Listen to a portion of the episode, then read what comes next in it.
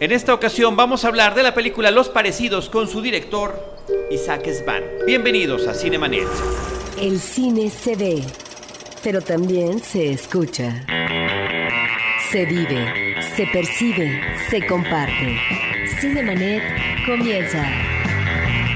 Carlos del Río y Roberto Ortiz en cabina.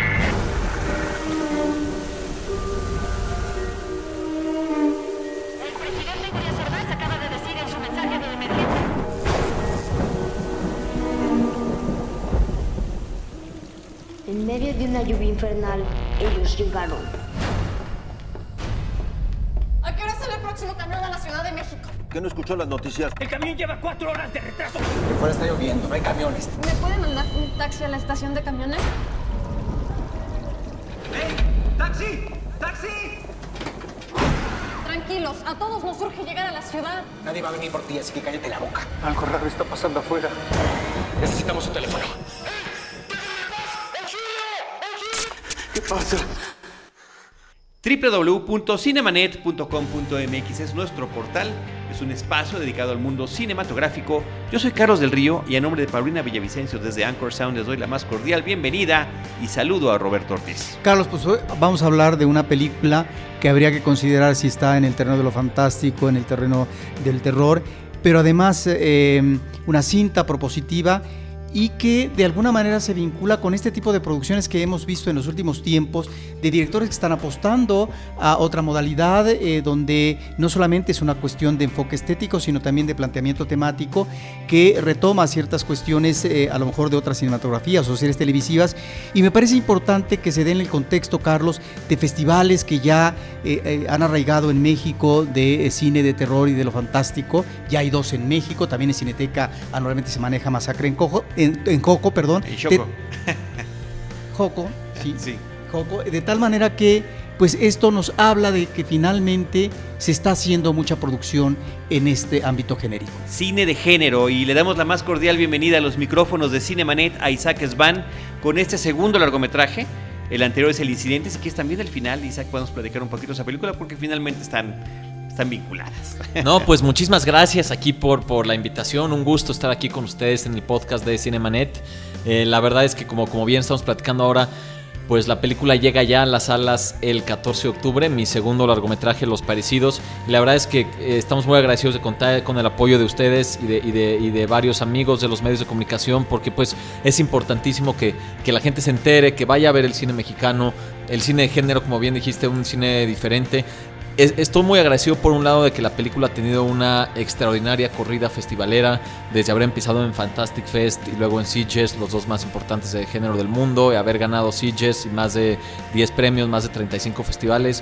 Pero ahora llegamos a otro mundo. El estreno comercial en salas son públicos totalmente distintos. En México, el estreno comercial en México. En México, aparte, y son públicos totalmente distintos. El mundo de los festivales y el mundo del espectador que va al cine un domingo por la tarde, casi casi como yo lo voy cambiando al radio, ¿no? Como a ver qué, qué empieza ahorita, qué se ve bueno. Y pues el apoyo de ustedes, medios de comunicación, es importantísimo para que el público se entere y vaya a ver esta película que creo que es una propuesta fresca, diferente para el público. Definitivamente es diferente y definitivamente también es parecida. Vamos a platicar de todo eso. Curiosamente, Realidades paralelas metáfora. en lo que tenía que ver con el, con el público, como decías, ¿no? Son realidades paralelas que estamos viviendo. Eh, la primera pregunta que siempre hacemos aquí es que nos cuentes brevemente, brevemente, para que podamos platicar después y sin echar spoilers, de qué trata tu película, Isaac. Claro que sí. Pues Los Parecidos es una carta de amor a la ciencia ficción de los años 60. Así es como la mejor forma de describirla. Y como toda carta de amor, escrita con mucha pasión, ¿no? Eh, es una historia de ciencia ficción muy en la onda de La Dimensión Desconocida, Alfred Hitchcock Presents, eh, The Outer Limits, estas series de ciencia ficción de los 60s, donde transcurre en la madrugada del 2 de octubre de 1968, a 5 horas de la Ciudad de México. Hay ocho personajes atrapados en una estación de camiones en medio de la lluvia. Hay una tormenta torrencial, por lo cual todos los camiones están atrasados, no pueden salir de la estación. Y de pronto empieza a pasar una situación muy extraña, que todos empiezan a parecer a uno de ellos físicamente. Y no saben por qué. La paranoia los invade, no saben por qué está pasando esto, empiezan a echar culpas, cada quien saca lo peor, lo mejor de sí mismos. Es, un, es una historia clásica, contenida, de personajes atrapados con ciencia ficción, muy en homenaje a la ciencia ficción de los 60. Eso es lo que es Los Parecidos. Y además eh, muy en homenaje a directores clásicos eh, del cine eh, que aborda muy bien la psicología humana. Eh, yo desde los créditos iniciales, pues ah, la banda sonora me recuerda a Bernard Herrmann eh, en las películas de Hitchcock y específicamente porque más adelante hay una escena que de alguna manera nos refiere por eh, la fuerza eh, que tiene esa, esa imagen. En principio, en los créditos iniciales, a la casona al borde de la carretera en psicosis, pero más adelante también, muy seguramente, a la escena de la bañera, ¿sí? De, de esa misma película de Hitchcock. Y me parece que ahí está este sedimento, ¿no? Que supongo que es homenaje. Sí, totalmente. Digo, curioso que menciones la banda sonora. La música es muy importante para mí. La Es música en el cine. extraordinaria.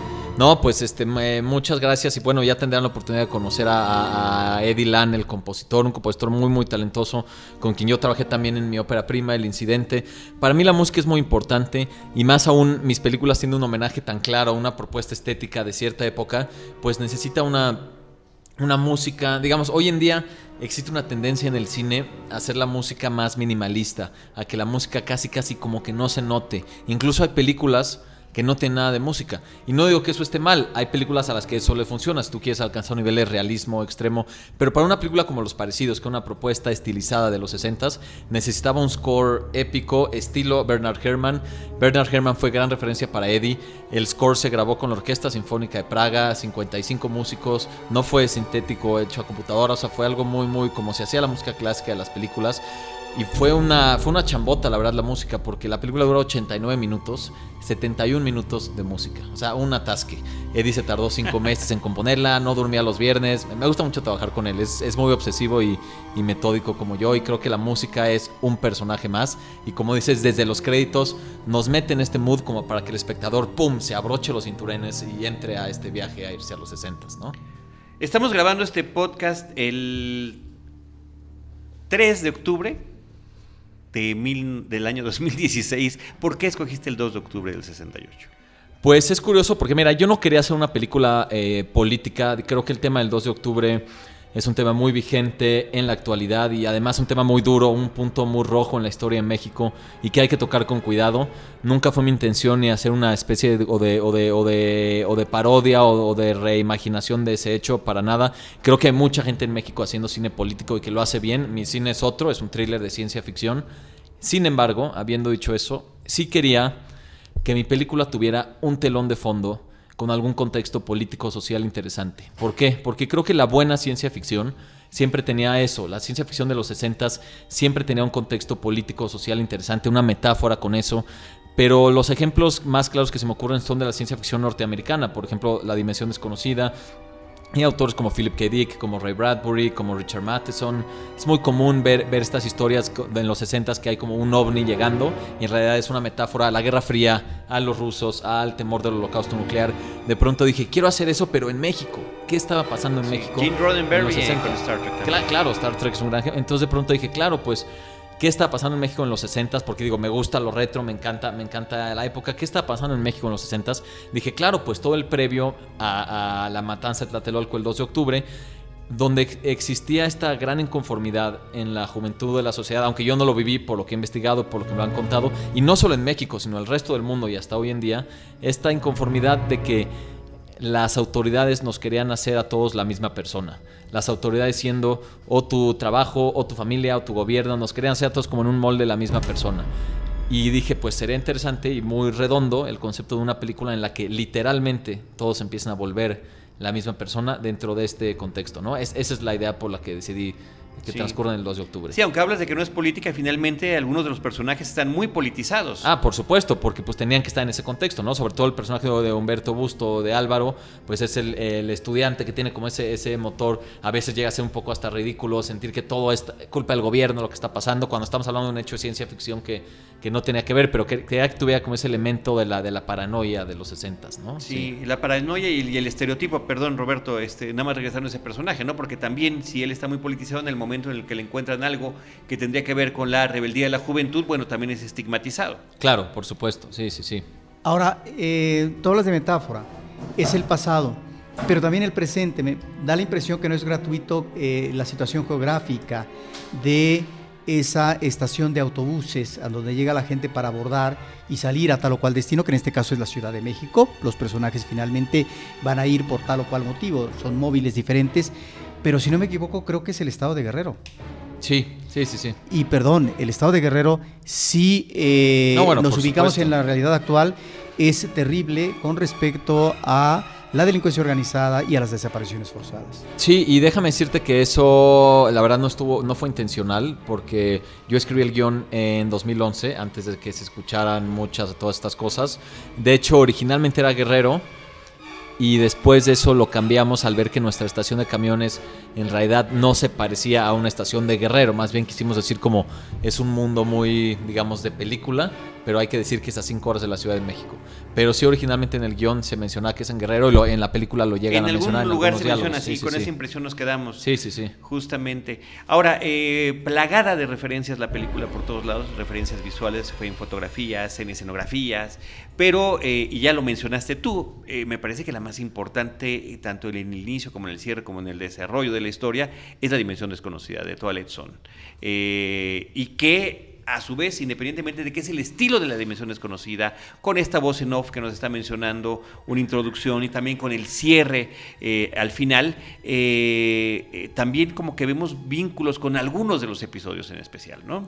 Sí, por supuesto. Yo la verdad es que, pues quién sabe por qué, porque ni siquiera yo, yo, yo vivía en los 60s, pero crecí siendo muy fan de la dimensión desconocida. Desde que mi papá me lo enseñó muy de niño, después me compré toda la colección. Tengo las, los 150 capítulos de la serie de los 60s, del 59 al 64. Y obviamente estoy muy afectado por ello, ¿no? Veía uno, Sí. uno cada noche. Lo que me encantaba de la dimensión desconocida era, aunque ellos no inventaron nada, digamos Rod Serling y Matheson y los guionistas, no es que inventaron las historias de aliens o de robots o del diablo o de viaje en el tiempo, sí hicieron, me atrevería yo a decir, algunas de las mejores historias de aliens, robots, eh, el diablo, viaje en el tiempo, porque lo que tenía genial la dimensión desconocida, que fue lo, de, lo- de- Rod, fue de los primeros en hacer eso en la televisión, Número uno, siempre esta metáfora, contexto político, social o filosófico. Y número dos, lo que yo llamo la ciencia ficción psicológica, que es la combinación de un elemento de ciencia ficción con un elemento de la realidad, ¿no? Donde, por ejemplo, hay algo paranormal que está sucediendo, pero en un contexto muy real, de un personaje muy real, alguien que acaba de perder su trabajo, alguien que su hijo está enfermo, alguien que está perdido en la carretera, una situación muy real y, y entra un elemento paranormal, ¿no? Y eso es lo que yo he tratado de hacer en mi trabajo hasta ahora. No digo que todas mis películas vayan a ser tan cercanamente un homenaje a la dimensión desconocida, pero desde que estaba escribiendo el guion de esta me di cuenta que sí, esta iba a ser la que más. Como que tenía que sacar eso de mí para, para, para, para, poder seguir haciendo películas, ¿no? En ese sentido de que si esta va a ser la que más, pues vamos a ir all the way, ¿no? Que haya música, que haya un narrador estilo Rod Serling que abra y cierre. Y por eso creo que, como dices tú, el homenaje es muy claro, aunque, habiendo dicho eso, eh, no quise tampoco sea una copia. A mí me interesa que sea un homenaje, referencias muy claras, pero hacer algo original Sí. con eso, ¿no? Como combinar esas referencias y crear algo nuevo con eso. Nada más déjame hacer. mencionar dos, Robert, antes de pasar a lo siguiente. The Monsters Are Due on Maple Street podría ser una de ellas por el tema de la paranoia. Y por supuesto, Eye of the Beholder me parece que es otra, ¿no? Que, Esos son algunos es de- un, sí. Es un twist eh, que es uno de los, de los episodios más magníficos Más oscuros, que tiene sí. la serie, ¿no? Y yo diría también Mirror Image, que, que sucede en una, en una estación de camiones, fue gran, gran referencia. Eye of the Beholder, ya dijiste, por el tema de las vendas. Obviamente, It's a Good Life, no podemos decir por qué. El tema de las venas pero- y el tema de, las similar- de, de la- las- de sí. los rostros similares, ¿no? Claro, sí, sí, sí. It's a Good Life fue muy importante, pero obviamente no, no podemos este, decir por qué. Claro. Y bueno, eh, aunque se ha llevado también de- al cine, es una pista. Sí. Esos fueron algunos de los, de los episodios que más me basé. Hablas eh, del universo de lo paranormal y yo ahí le preguntaría a Isaac Svan, ¿cómo construyes los personajes eh, para crear situaciones eh, conflictivas, contradictorias y conformen finalmente la historia de la cinta? Porque lo que vemos tanto en el incidente como en eh, los parecidos es que se rompe, se hace añicos la lógica humana en donde finalmente los personajes viven en situaciones de enredo, quedan atrapados eh, en, el espacio, se trastoca el tiempo y se llega a una situación del absurdo. Y creo que estos son los elementos que vuelven o pueden volver atractivo para el espectador eh, eh, esta ficción que estás trabajando de esa manera. Claro, es esta, pues es un poco como lo que estaba diciendo de la combinación de la realidad con la ficción, ¿no? Es como empezamos en la realidad, pum, muy real, real, real, y de pronto se rompe como la, como la tela que teje esta realidad y entra un elemento de ficción combinado con la realidad, ¿no? Que es un poco como que te saca de onda como, como espectador, como que no lo esperabas y, y la película va caminando en esos, en esos dos terrenos, ¿no? Sí. ¿Por qué el personaje de la chamana? El bueno, curiosamente to- todos los ocho personajes que están ahí tienen una razón muy clara de estar ahí. Digamos, yo quería crear una especie de microcosmos de la sociedad. Pero específicamente la chamana, pues, eh, digo, cada uno tiene su razón muy clara. Pero la chamana yo dije, pues, eh, justo creo que quiero que mi película tenga elementos muy de la sociedad mexicana, de la cultura mexicana, de la idiosincrasia mexicana, más allá de que tiene como telón de fondo el, el 2 de octubre y todo esto, algo más. Y dije, pues en México tenemos toda esta conexión muy con el mundo místico, ¿no? Con, el, con leyendas, mitos. Digo, hay quien dice que la sociedad de México le gusta mucho el cine terror y es porque somos eh, ávidos consumidores de estas, de estas leyendas, ¿no? Tenemos a La Llorona, tenemos... Entonces dije, si es una historia de ciencia ficción que al final va a tener que ver con aliens y cosas de otro mundo y cosas así, pero que haya un personaje que represente como ese, esa sensibilidad de México hacia lo paranormal y que esté ahí incluso para como cuidarnos a, los personajes, incluso te- explicar un poco por qué pasó lo que pasó y todo eso, ¿no? Por eso está el personaje La Chamana, interpretado por María Elena Olivares, una gran actriz de, de- que vimos en el violín, que es muy curioso, ella de hecho no quiso hablar así nada más sonidos. Ella dijo, de verdad tengo que aprender náhuatl. Entonces me pidió que yo le escribiera sus líneas. Ella fue con un maestro en náhuatl que se las tradujo. Y curiosamente, esto casi nadie lo va a entender. Yo creo que muy poca gente entendería, incluso en México, viendo la película. Pero eh, su personaje todo el tiempo parece estar deseando cosas buenas. Pero su actuación es diferente. Su actuación es como si fuera una bruja, ¿no? Es como alguien que nos tiene que asustar. Pero ella está diciendo, te quiero ayudar, te quiero ayudar. Este no eres tú, ¿no? Y pues fue, fue muy interesante trabajar con ella. Creo que lo hizo muy bien, sí. Pero no se corre ahí el riesgo de que este tipo de personajes que son interesantes, como tú dices, se pueda caer en, el, en, el- en lo folclórico. Pues, pero, pero ¿a qué te refieres? Sí, o sea, que- como, que como- como algo muy- paródico. muy, muy, como... muy, muy tipificado o, o- o muy esquemático el personaje. Pues bueno, eh, creo que el personaje está ahí para cumplir una función y la cumple. Eh, creo que sí es de los personajes que más caen también en la parte que nos da risa. La película tiene un tono extraño, eso definitivamente. Y hay quien me ha dicho, oye, perdón, te voy a decir algo, espero no te vayas a ofender. Me reí. Y yo, te tienes que haber reído, hay humor negro. O sea, lo que pasa es que es un humor negro muy ácido. Yo creo que la línea que divide a lo bizarro y lo gracioso es muy delgada. Y yo quería transitar en esa línea. Algo que es muy bizarro nos da risa, como por la incomodidad, ¿no? Pero es curioso porque pasa un momento de risa, pero la música es como de terror, ¿no? Entonces ti- tiene un tono, estoy de acuerdo, como extraño, que no es una película de terror, terror, ni es de comedia. Y creo que el personaje de la chamana cae, cae mucho en eso, pero también es una especie de como que nos relaja como espectador, como que nos da risa lo que está pasando y es un humor como especial que quería manejar, sí. Eh, ¿Nos platicas un poco también, Isaac, del diseño de producción de la película, eh, que está muy cuidado, eh, y también el tema de la fotografía, ¿no? Para poder tratar todo este, tanto el lugar donde se filmó, como cada uno de esos objetos que aparecen allí. Claro, claro que sí. Pues mira, el, este, pues hacer cine es construir mundos y eso es de los retos más difíciles. Y en esta película literalmente se estaba construyendo un mundo porque construimos la estación de camiones en Estudios Churubusco. Tardamos cuatro semanas en la construcción. Todo es un set.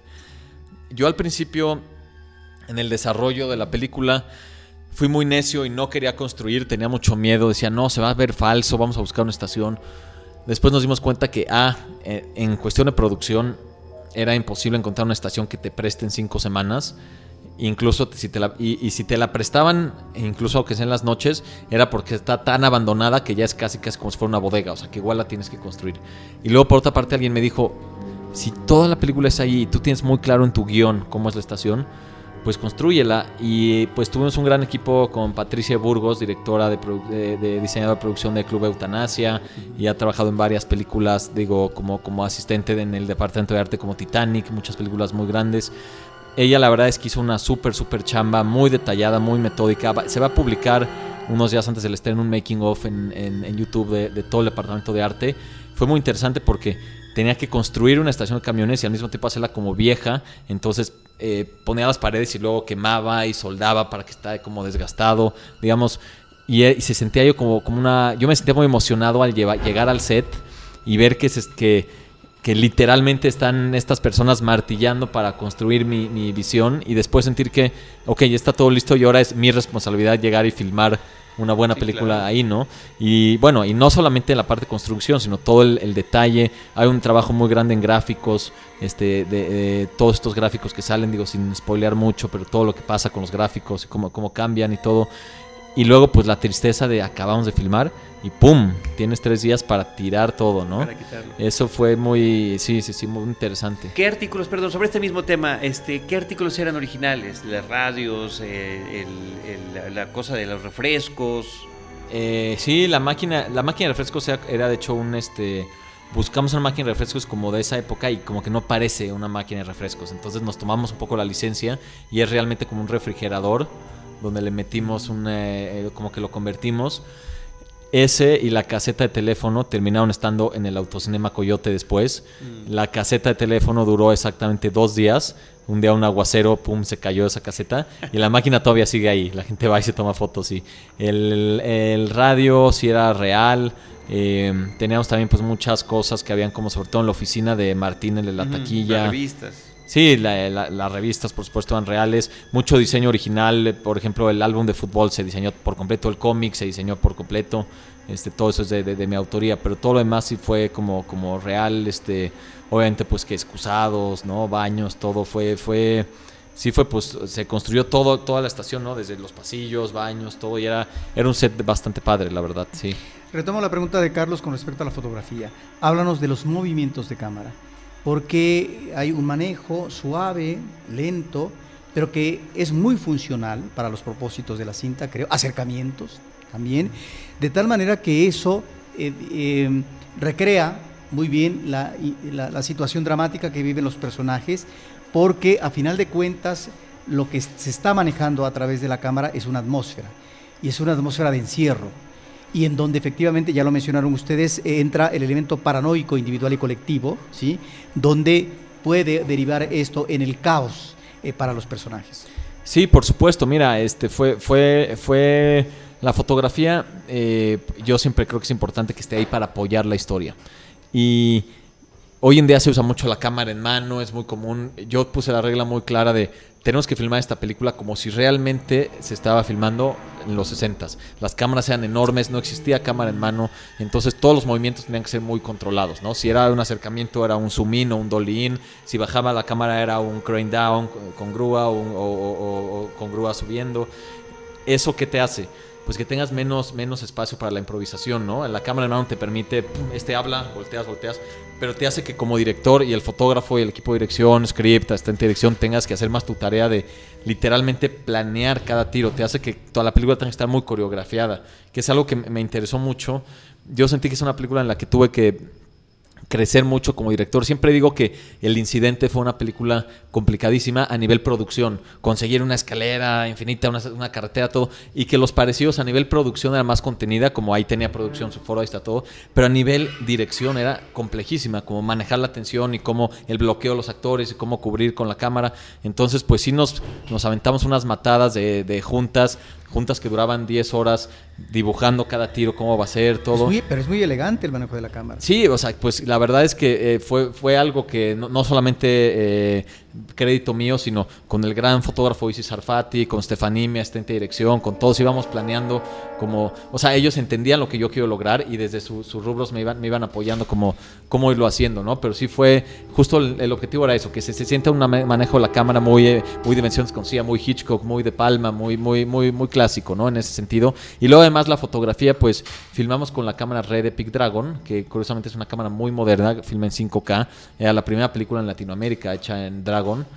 Pero pues es, parecería una contradicción porque es, una, es una nitidez de calidad así súper, súper sharp, o sea, casi, casi de video como para grabar una cascada cayendo o una película como Iron Man o algo así. Y nosotros al revés, queríamos que parezca casi que está hecho en cine. Entonces lo que hicimos es, eh, Easy tuvo la propuesta de, es mejor agarrar una cámara de muy alta calidad y amolar un poco la imagen que lo contrario.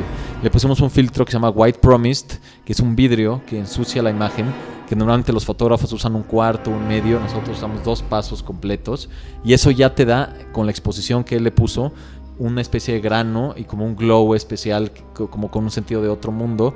Y luego además en postproducción, si le bajamos los colores, lo hicimos más frío, le Sí, metemos hay un más coqueteo con el blanco y negro ahí constante, ¿no? Que de repente, dependiendo de la circunstancia, regresan o no los colores. Sí, estamos como en esa línea, digo, me parece curioso que hay reseñas que han comentado que está en blanco y negro. No es realmente blanco y negro, son colores desaturados, pero entiendo, como dices tú, es un coqueteo, está muy en el límite. Y justo la idea era, como digo, que la fotografía apoya la historia. Entonces, mientras más va avanzando la película, más se va haciendo frío. Incluso cuando se va la luz en el minuto 43 y regresa, los colores están mucho más fríos. Y al final que ya estamos con otra cosa, otra vez muy colorido. Como ya acabó este rollo, pasó otra Ujú. cosa, ¿no? Sí. Sí, pues bueno, creo que todo- todos estos aspectos que nos estás comentando son muy interesantes porque requieren, como bien estás comentando, una planeación muy especial para brindarle este toque tan especial que tiene esta historia que estás manejando. Ahora, eh, Stephen King estaría también por allí. Eh, Stephen King es una gran que- referencia, Me parece que hay claro. una- también una serie de historias que tiene él, que aún muchas también llevadas a la pantalla grande, que nos muestran este universo de personajes que quedan atrapados y que, bueno, al final en tus dos películas todo eh, se trata de personajes que se encuentran atrapados. Sí, la verdad es que em, Stephen King tiene también esta, pues esta idea muy de, de- de- de- de ver la, la cuestión psicológica, ¿no? La ciencia ficción o terror desde un punto muy psicológico. Obviamente la parte de poderes telequinéticos o paranormales y también la situación de como personajes que tienen todos una motivación o una emergencia o algo y, y, pues digo hay historias como The Mist The Mist, que adaptó definitivamente, Frank. Darabont que, pues fue una fue una gran referencia de hecho Stephen King tiene un Lástima cuento que no, no haya tenido tan buena acogida esa película como La Amanecería, ¿no? a mí esa película me encanta Sí, lo es, pero y no, viste, el, hay- público, el público no la recibió con el, con el Es que es muy dura. muchos otros. y ese final es de- ese final es de los finales más, más devastadores de- de- Sí. del cine y además eh, hay una edición en DVD en blanco y negro que es como Frank Darabont quería que, fuera la película que es muy interesante. Y, y tiene un cuento Stephen King no recuerdo su nombre.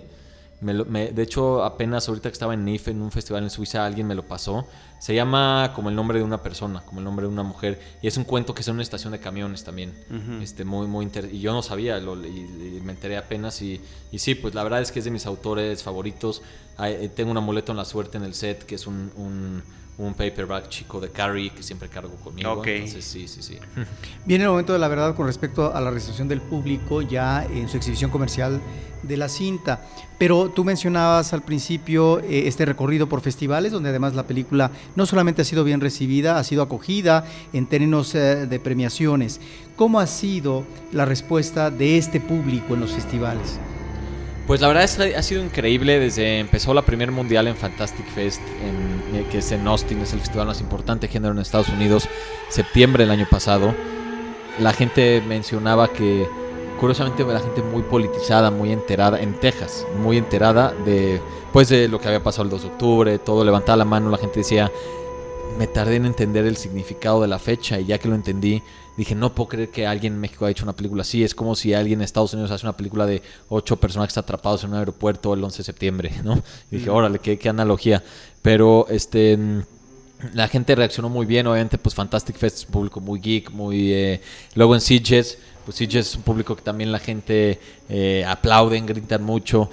El, más eufórico quizás es el de Bélgica, el BIF, el Brussels International Fantastic Film Festival, donde es un público que incluso la música de la película se paran y aplauden y la bailan y le gritan a los personajes, cuidado detrás de ti, así. Eh, luego, y me ha tocado experiencias con- totalmente contrastantes, ¿no? Bueno, obviamente la función Mórbido, que fuimos la película inaugural y ganó el premio de la prensa, fue, fue increíble. Ahí también, este, en el, Teatro de la Ciudad en Puebla, es un teatro enorme, muy, muy elegante, donde estuvieron los actores y el público hizo muy, buenas preguntas. Luego de eso, pues tuvimos en... eh, eh, bueno, en, eh, ahor- ahorita estuve en varios festivales en, en Europa, en Suiza, que es un público como mucho más serio, más, más como, como apagado, pero que igual después se acercan y te comentan cosas. En Corea, ahorita que estuvo en Bifan, que es el, el festival más importante de género en Asia, muy interesante porque ahí el público, lo contrario a Bélgica, esto ni siquiera hablan una sola palabra. Están como si estuvieran muertos, no sabes qué, les pasó durante. e incluso en la parte de eh, las partes chistosas, no se ríen nada. Acaba la película, nadie habla, todos ven todos los créditos así. Acaba el último crédito, se prende la luz y todos se paran a aplaudir, ¿no? Como si fuera una ópera, así súper educados, todo. Pero ya a la hora de las preguntas, y con todo y que nadie habla inglés, nadie en el festival habla inglés, hay un traductor que me, que me iba traduciendo, eh, resultaba que le entendían a la película como alguien de México, como que me di cuenta como el cine es el lenguaje universal y hacían comentarios y que tenían que ver con, con cosas que habían pasado en su propio país, de las cuales yo no sabía, entonces pues muy interesante que, que la película deja reflexiones sobre la globalización, sobre lo que nos hace ser parecidos, lo que nos hace ser diferentes, que creo que en cualquier país hay alguien que se identifica con eso. Creo que no hay nada más universal que lo local, ¿no? Que es, lo que yo intenté hacer. Entonces, pues, muy padre la respuesta del público en todo el mundo. Y ahora, pues, muy emocionado de ver qué le va a parecer a la gente en México y a la gente además que no es el público especializado de género, que la vayan a ver y que, y que a ver eh, que... Y además es una película que sí tiene elementos mexicanos.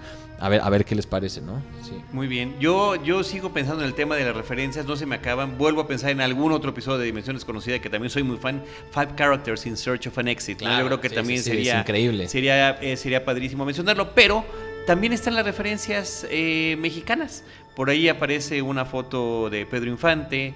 Está eh, María Félix. María Félix, Capulina. Capulina, sí. Cuéntanos sobre esta inclusión que hiciste y por qué los elegiste además. Pues quería elegir a figuras clásicas, pero que siguen siendo vigentes hoy en día, ¿no? de cultura popular. Sí, de cultura popular, exactamente. Hay, hay, hay figuras muy que en esa época todo el mundo sabría quiénes son, pero que alguien, alguien de, de mi generación hoy en día no ubicaría. Pero todo el mundo ubicamos a María Félix, ¿no? A Capulina, a Pedro Infante. Quería, quería escoger esas figuras como está James Bond en, en- en- en otra eh, cultura, ¿no? Sí. Y como están los Beatles y como está Marilyn Monroe, pero, pero, pero en México, ¿no? Eh, y, pues sí, quería que tuviera ese elemento mexicano, ¿no? Como que el incidente fue una película que podía suceder en cualquier país, la historia, no tiene algo propiamente mexicano fuera que hablan en español. Y ahorita con los parecidos dije, pues sí quiero que se sienta como poder combinar la ciencia ficción con la, con la, con la cultura popular mexicana, ¿no? Esa era un poco la intención. Te quiero preguntar eh, sobre esto que ya mencionaron ustedes a propósito de las referencias. Referencias en términos de autores, eh, referencias en términos ah, de mm, series televisivas, referencias de clásicos del cine, etcétera. Y observo yo, en el caso del incidente y esta película tuya, a un director que no es que se aparte, pero que finalmente está buscando, digamos, eh, otra vertiente de nutrimento creativo, que lo que estamos también viendo en eh, eh, toda una serie de películas propias de lo fantástico y del terror en México, con resultados no muy favorables a propósito de la convención genérica, porque sí, mencionaste La Llorona, etcétera, pero hay cosas desastrosas que se están haciendo en términos de calidad final del producto, ¿no? Entonces, sobre eso yo, para el público de Cinemanet, quisiera preguntarte, ¿no? Eh, estos, eh, est- este interés tuyo temático y, genérico. Que, ya ha abrevado sobre esto, pero que sí, no es que nos aparte, pero sí nos está hablando de una propuesta diferente a lo que estamos viendo de otros directores en la actualidad, que no está mal que lo hagan, pero que finalmente es diferente. Sí, creo que eh, gracias a pues todos los estímulos, grandes apoyos que hay de- del IMCINE, eh, recientemente estamos teniendo este pues pues cada vez una cinematografía más vasta de ser un país donde se producían 10, 15 películas al año, de pronto llegamos a 150, el, el 147 el año pasado rompiendo récord y eso hace obviamente que haya más películas de todo tipo de géneros, ¿no? Más comedias románticas, más, más cine de autor, más drama realista eh, y pues creo que también más cine de terror, más cine de género. Creo que se ha hecho poco de ciencia ficción, ha venido pocos esfuerzos. Y mucha gente, yo siento que entiende la ciencia ficción como que solo tiene que ser algo de grandes efectos especiales y de, y de, y de explosiones y, y caos. Y de, yo creo que la ciencia ficción también puede ser eh, algo, algo psicológico, algo como la dimensión desconocida, algo donde se está acabando el mundo, pero lo vemos desde unos personajes, como ah, un concepto ambicioso, pero visto con un scope Desde la reducido, ¿no? intimidad, Desde, la desde la intimidad, intimidad. exacto. Desde, desde lo contenido. Y en ese sentido, pues, eh, me gusta que haya cine de todo tipo. Eh, no critico los otros géneros. Yo, yo, yo me voy a mi onda y que cada quien se vaya a su onda y que el espectador escoja, ¿no? De cada, cada fin de semana habrá una, una película como Treintona, Soltera y Fantástica y, y podrán verla quien quiera una película romántica así. Y quien quiera ver un cine más pues de género con estas referencias que hemos comentado, podrá ver algo como los parecidos. Lo que sí es que también creo que hay que hacer cine para el público. Y creo que yo trato que mis películas funcionen en dos niveles. Que por un lado, al público convencional que solamente busca entretenerse, no quiere pensarle más, quiere ver una película entretenida y, y salir a la media hora y que se le haya olvidado, creo que Los Parecidos cumple. Creo que estás al borde de la butaca todo el tiempo, te entretiene y es una película divertida, palomera y punto. Para el público, como nosotros que estamos aquí hablando, clavado, que le gustan esas referencias, que gusta después irse a echarse una chela y platicar y pensar, ah, pero fue esto, fue la perspectiva de esto, esto, también funciona, ¿no? Me gusta, es una películas que, que, que sí que sean entretenidas, pero que funcionen en los dos niveles, ¿no? Eso es lo que yo quiero hacer. Isaac, platícanos de tu reparto, por qué los escogiste y por qué termina siendo tu modelo eh, Gustavo Sánchez Parra Ja. para los parecidos. Pues es curioso, eh, la verdad tuve la gran fortuna de trabajar con actores muy, muy talentosos, muy, muy, eh, eh, pues actores que yo admiro mucho y que, y que desde que escribí el guion pensé en ellos, en casi, casi todos ellos, y ellos pues podrían haber dicho, ¿qué es esto? no Es un guion arriesgado, y, y más bien lo leyeron y dijeron, va, le entramos, sobre todo el personaje de Gustavo, Cassandra, Carmen, Humberto, Fernando, eh, había pensado en ellos. No se hizo un proceso eh, tradicional casting y, y personajes que sí se hicieron un proceso tradicional de casting, pues estuvo este, pues el de, el de- el de María Elena, la, la- la chamana, el de Santiago Torres como el niño, que fue un, un papel pues que vimos a más de 60 años para eso, y el de Catalina Salas como, como Rosa, la limpieza del baño, ¿no? Eh, todos fueron grandes actores, creo yo que los buenos actores están buscando salir de su zona de confort, están buscando hacer personajes que los reten, cosas diferentes, ¿no?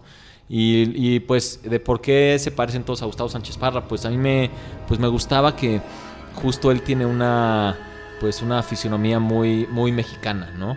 Desde la, de tez de su piel, hasta la forma de la cara, hasta la nariz, hasta, hasta barba y pelo y, y bigote. Y dije, será interesante como llevar a la premisa a un nivel descabellado donde no solo en México, sino en todo el mundo se están convirtiendo a este perfil muy mexicano, ¿no? Como que muchas veces eh, eh, México pues no es un país muy predominante o ubicable en otras, en el resto del mundo y qué padre que de pronto todos se vuelvan mexicanos, ¿no? No sé, me pareció chistoso, me pareció interesante. Sí. Muy bien. Oye, ¿qué es lo que sigue para ti? Porque sabemos que ya te estás yendo a, a iniciar el tercer largometraje. Sí, la verdad es que eh, se vienen semanas apuradas porque hoy estoy aquí pues en esta en estas entrevistas y, y- y en la premier que, que, por supuesto están, están muy invitados esta semana y después eh, yo viajo la siguiente semana y ya no, ya no voy a estar con la película se estrena pero pues aunque me encantaría estar pues ya tengo que estar en, en- en lo que sigue no Eh, todavía no puedo revelar mucha mucha información hasta que se haga como oficial pero voy a estar fuera de México filmando mi tercer largometraje que es también mi primera película por encargo en el sentido que es un guion que no escribí yo Ok. pero que sigue siendo muy afín a todos los temas ¿Te sientes cómodo con él? Me siento muy cómodo, es un guion que llevo trabajando desde enero, eh, desde enero entré a este proyecto, desarrollando y hemos hecho varios, varios ajustes. Tiene que ver con ciencia ficción, es también estilo Dimensión Desconocida, tiene que ver con realidades alternas, con mundos paralelos y es mi primera película hablada en inglés también. Y entonces pues es algo, muchas cosas que es la primera vez, muy emocionante y pues ya pronto, pronto podrán verla. Y al mismo tiempo tengo proyectos en México también, estoy desarrollando una serie de televisión de ciencia ficción y también una, una película de terror que estoy desarrollando para hacerse en México el Eh, siguiente cuéntanos año. del- de, este programa de ciencia ficción. Programa Pues- televisivo. ¿Qué- ¿Qué, nos pues- puedes adelantar? Pues es- acaba de entrar seleccionado a, a Los Cabos, a la sección de, de- de proyectos en desarrollo de- del Gabriel Figueroa Film Fund. eh, eh, vamos a estar por allá en, en noviembre. Es un proyecto que tengo en coproducción con Avante Pictures, con Jack Saga y Yossi Saga, los productor y director de Adiós Modo Cruel, En el Último Trago, eh, Almacenados. Y es, es una serie ciencia ficción con terror, muy en la realidad nacional actual, eh, contemporánea, muy en México, tiene que ver con, con la situación del problema, lo que está pasando con el agua y un giro de ciencia ficción con eso. Todavía no, no, no puedo O sea, ¿es una misma respecto. historia o son también... No, no, no, este, no, no es antología, es una misma historia, es, es una serie pensada para, para, para cuatro temporadas. Es mi primera incursión en eso y pues me interesa, digo, sigo igual desarrollando el cine, proyectos cinematográficos, pero apenas está muy verde todavía el desarrollo. Vamos a ir a, a este Festival de Los Cabos para tratar de encontrar coproductores o financiamiento o, a- o algún canal que le interese. Y se llama Los Manchados, ya se publicó un poco de eso en, en internet, hoy, hoy, ju- hoy justo lo anunció Los Cabos, el festival. Y pues está, está interesante ese proyecto. ¿Cuatro también. temporadas de cuántos episodios? De 10 episodios. De 10 episodios Sí. cada uno. Muy bien. Pues bueno, Isaac, muchísima suerte con todo lo que viene. Son muchos proyectos en la mano. Qué bueno que estés abrazando de esta manera el género. Qué bueno que se este tipo de, de- fenómenos eh, mediáticos, porque finalmente en el caso de Dimensiones Conocidas estamos hablando de un fenómeno mediático televisivo que sigue teniendo efecto hasta la fecha. Por mencionar tan solo ese, ¿no? Del, del que somos tan tan aprensivos a veces, eh, donde no solamente estaba el talento de los escritores que has mencionado y de Rod Serling detrás de este enorme monstruo, sino también el talento histriónico que participó Claro. a lo largo de, de- Pues todo de- el de equipo. Una años, película es un sí. gran trabajo en equipo y una serie también. Sí, sí, y, sí. y- y cómo eh, ciertos directores como Shyamalan, como tú, eh, siguen, siguen tomando de esa, Claro. de esa fuente, de esa referencia, y qué bueno también que tenga una eh, suerte de exposición televisiva posteriormente. Así que muchas felicidades y gracias por haber estado en Cinemanet. No sé si quieres comentar algún tema de redes sociales. Sí, Eh, bueno, eh, gracias a ustedes. La verdad es que es un placer siempre acabar el día después de un día de arduo trabajo y tráfico y todo, acabarlo platicando con, pues, con amigos que saben de cine, que les gusta el cine igual que yo. Qué mejor. Gracias por la invitación. Gracias por la labor que hacen para difundir no solo esta película, sino, sino el resto de- del cine mexicano que hay que ver. Y pues recuerden, la película se estrena este viernes, 14 de octubre. Se estrena en México, Cuernavaca, Toluca y Puebla. Después estaremos en más ciudades. Y es muy, muy importante, eh, no, puedo, no puedo mencionar que tan importante, es demasiado importante que la vayan a ver en su primer fin de semana. El cine mexicano hay que verlo en su primer fin de semana. La gente se debe acostumbrar a que, a que, a que es como si hubiera un concierto, como es el sábado o domingo, no ir el lunes, es, es el primer fin de semana, porque de eso depende que la película pueda seguir en cartelera. Y no es nada más como una cosa de, de caridad, como, ah, les pido que ayuden. Es también porque creo que es una, una propuesta fresca que, que les puede interesar, ¿no? Vayan a ver su primer fin de semana. Eh, coméntenos qué les parece. En redes sociales, en Twitter, pueden mencionar con el hashtag Los Parecidos. Y pueden seguirnos en redes sociales. En Twitter, la película es arroba los-parecidos. Yo soy arroba Isaac y S A C E Z B grande A N y la película en Facebook Los Parecidos Diagonal de Similars. Síganla y espero que les guste. Muy pronto todos nos convertimos. Gracias por la invitación. Muy bien, y también hay que verla bajo la lluvia, ¿no? Sí, qué mejor que si está lloviendo una noche, es lo época. Nada, nada más que ahí no se, no se cantaría bajo la lluvia. ¿sí? al revés, se, se Al revés, lloraría. Isaac, muchísimas gracias. Gracias a ustedes que nos acompañan, que han estado con nosotros en este episodio. Les recordamos también nuestras redes sociales: facebook.com diagonal cinemanet, arroba cinemanet en Twitter, eh, cinemanet1 en Instagram y también cinemanet1 en YouTube. En cualquiera de esos espacios les estaremos esperando con cine, cine y más cine. Esta señora tiene algo que yo nunca había visto. Hay un virus en la estación. Esa sustancia. Pensaban echar en Tlatelolco al rato, ¿verdad? Está muerta. ¿Y qué va a pasar ahora? Nada, no pasar nada.